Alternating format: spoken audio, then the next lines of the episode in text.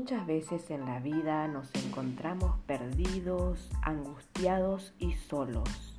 Este es un momento de reflexión, oración y refugio para aquel que necesita una palabra de aliento y sanación del alma.